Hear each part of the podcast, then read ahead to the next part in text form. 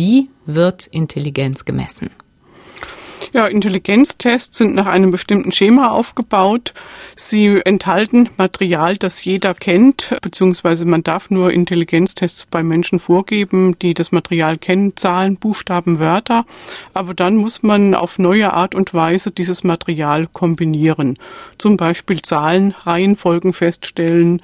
In der Schule hat man natürlich mit Zahlen gerechnet, subtrahiert, addiert, multipliziert, dividiert.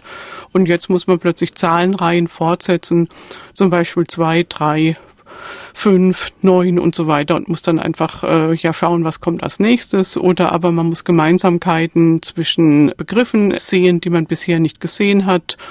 Äh, es sind also, wie gesagt, man muss äh, Material neu kombinieren. Mhm.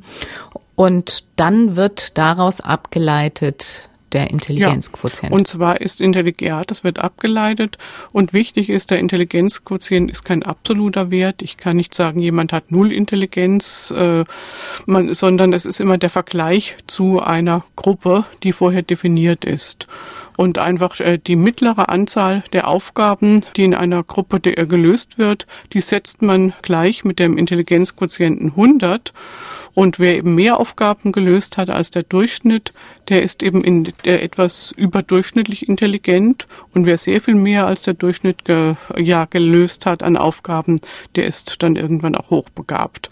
Also es ist wichtig, äh, wenn es nur einen einzigen Menschen auf der Welt gäbe, dann könnte man immer noch sein Gewicht und seine Größe feststellen, indem man ihn mit anderen Gegenständen vergleicht.